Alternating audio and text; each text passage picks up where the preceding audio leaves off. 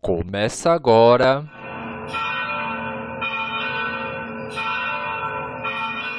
Conhecendo o Padre Eustáquio.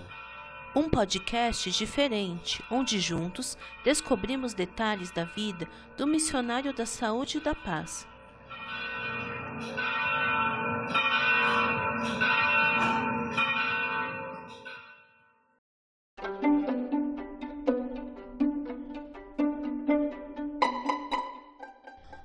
Queridos ouvintes! Vamos começar mais um podcast.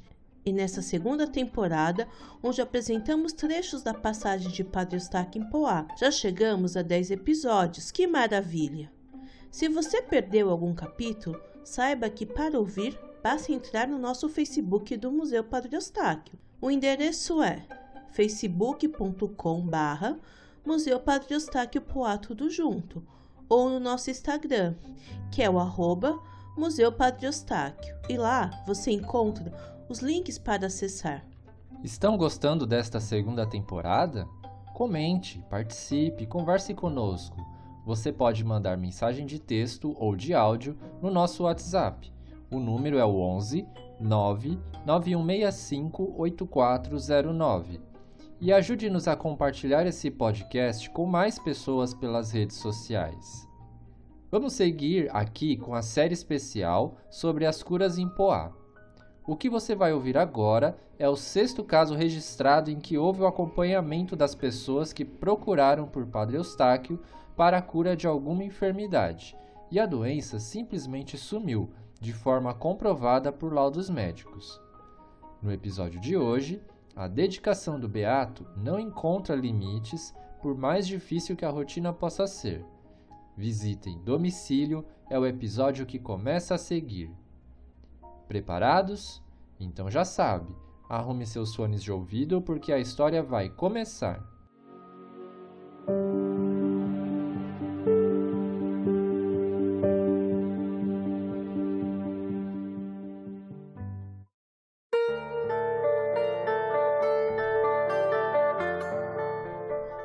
Família Loboski foi uma grande testemunha das maravilhas que Deus realizou por meio das bênçãos de Padre Eustáquio. O médico, Dr. Pascoal Loboski, atendeu diversos pacientes com doenças e lesões graves, inclusive a própria mãe, Dona Helena, que fora cometida de erisipela. O ano era 1936. Certo dia, o doutor recebeu em seu consultório na capital Maria Ferraz de Camargo, uma senhora forte que aparentava já as marcas dos seus 69 anos e que recorreu ao atendimento médico após ter sofrido uma queda. Bom dia, doutor. Bom dia, o que posso ajudá-la?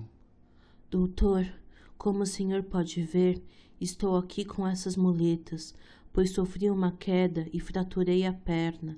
Agora preciso fazer o tratamento. Entendo. A senhora está de posse de seus exames? Sim, aqui estão. E Maria entregou-lhe um envelope selado com timbre do hospital, onde foi atendida durante o tempo que ficou internada. Dr. Loboski abriu o envelope, retirou de dentro várias chapas de raio-x da perna esquerda de Dona Maria, olhou contra a luz e disse: A senhora apresenta um quadro de anquilose do fêmur esquerdo, que é uma inflamação do músculo que já está fora das articulações. Sente dores na parte da perna? Próximo ao quadril e à virilha. Depois da operação, a senhora fez algum tratamento? Não, o médico me pediu repouso. Guardei o leito por seis meses. Idade? 69. Quando foi o acidente? Em abril deste ano. E o ortopedista seguiu fazendo uma série de perguntas até indicar o tratamento adequado. Dona Maria se mostrou uma paciente aplicada. Não faltava sessões de fisioterapia, retornava ao consultório do Dr. Loboski sempre que solicitada, mas as dores e a inflamação decorrente da lesão sofrida na perna seguiam causando um grande incômodo.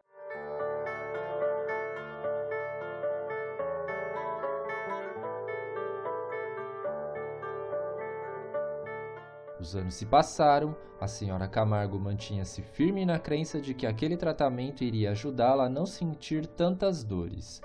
Depois de ser atendida mais uma vez pelo Dr. Loboski, na saída do seu consultório, ela foi até o banheiro feminino. Colocou uma de suas muletas encostada na parede e, com uma das mãos livre, abriu a torneira e enxagou o rosto. Aquela rotina de tratamento e sessões de fisioterapia eram extenuantes, o que exigia dela muita força de vontade de seguir adiante. Apesar desta determinação, o sentimento falou mais alto. Por isso, ao perceber a porta do sanitário se abrir, Maria tratou rapidamente de enxugar as lágrimas. Estás a chorar? Chorar eu? Imagina. Impressão errada sua. Não precisa esconder. Estamos somente tu e eu. O que acontece? Nada. Apenas estou um pouco cansada. Esses tratamentos são bastante desgastantes. E a jovem mulher ouviu atentamente aquela senhora, tanto que as duas saíram do banheiro, deixaram o consultório e seguiram conversando pela rua durante um bom tempo. Foi aí que Maria descobriu que Adelina Loboski era parente do Dr. Pascoal. E a moça contou o caso de sua mãe Helena, que também sofria de graves ferimentos na pele, o que a impossibilitava de andar. Foi então que ela soube de um novo sacerdote que estava na região de Poá a fazer milagres. O nome dele é Padre Eustáquio. Incrível! Uma outra senhora, Dona Cornélia, que Pascoal também atendeu, sofria de reumatismo deformante e ela, depois que recebeu a bênção do Padre Eustáquio, ficou radicalmente curada. Se quiser, podemos tentar ver se ele não pode visitar em sua casa. Ele veio até a minha mãe, depois que uma amiga dela da paróquia conseguiu o contato dele. Nossa, eu ficaria tão contente. Vou conversar com ela. E as duas combinaram e trocaram contatos. Uma semana depois, eis que chegara o dia em que o vigário de Poá estaria na capital para mais um dia de visitas e missões pastorais. Dona Maria estava tão ansiosa que parecia uma adolescente afoita querendo agradar o convidado. Pediu para preparar um café e fazer um bolo de fubá caseiro delicioso. Às 19 horas, o cuco cantou. Dentro de minutos, ele deveria bater à porta. Minutos depois, o som do automóvel já se aproximava e, ao descer do carro, uma aglomeração se apinhava para ver o tão falado Frei Eustáquio. Com muita delicadeza, o vigário cumprimentou os mais próximos e se dirigiu à fachada da casa da Dona Maria. Boa noite! A senhora Maria Ferraz de Camargo mora aqui? Sim, ela já está à espera do senhor na cozinha. Padre Eustáquio foi até a cozinha e a cumprimentou-a. Dona Maria? Sua bênção, padre. É uma alegria recebê-la em minha casa. Deus te abençoe, filha. Hum, mas que cheirinho bom é esse? É bolo de fubá. Ainda está no forno, mas logo mais estará pronto. Mas tenho café. O senhor está servido? Obrigado. Prefiro esperar para tomar com o bolo. Vocês brasileiros sabem como agradar um padre, é? Mas diga, minha querida, conte-me sua história. E Maria foi contando tudo o que lhe aconteceu. Padre Eustáquio, sentado à mesa, ouviu atentamente e disse: Imagino o que deve sentir de dor. Deixe eu ajudá-la a sentar. O religioso segurou nos braços de Maria, fazendo apoiar sobre a mesa da cozinha, e ela sentou e encostou as muletas na parede. Agora, inclinai-vos para receber a bênção. Maria, surpresa com a afirmação e a umidade do padre, indagou: Mas aqui? Sim, por quê? Algum problema?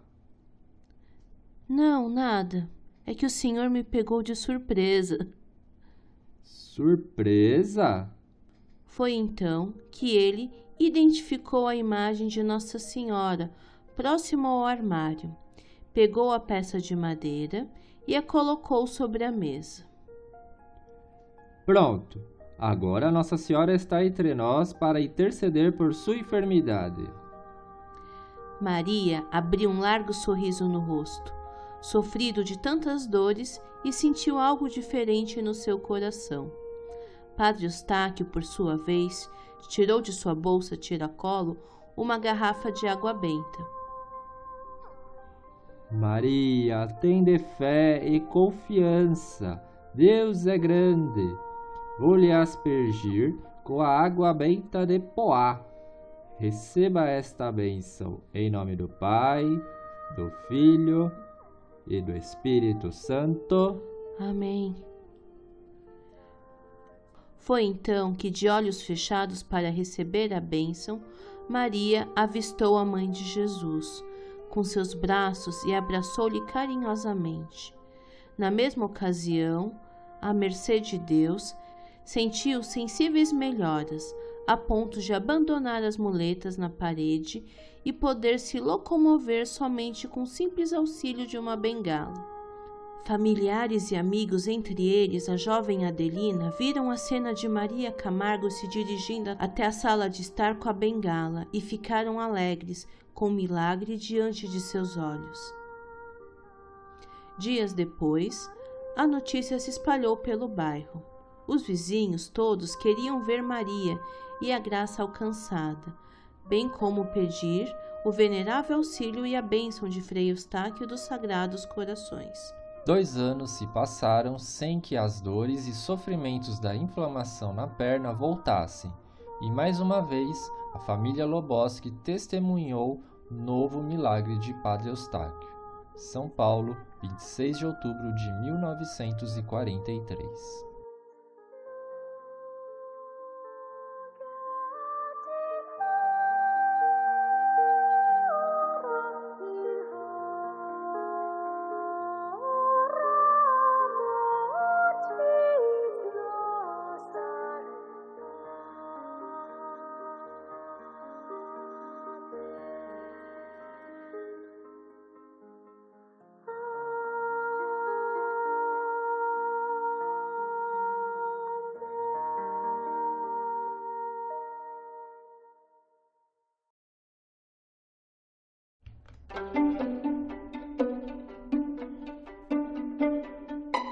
Esse testemunho é maravilhoso, não é verdade?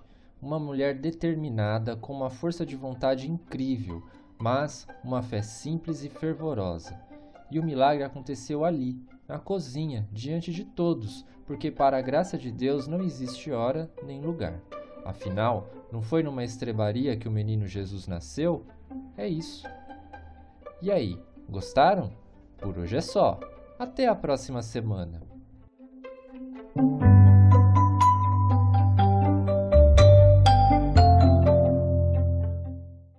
E não perca os próximos episódios do podcast. Conhecendo o Padre Eustáquio. Esta é uma produção do Museu Padre Eustáquio de Poá, São Paulo.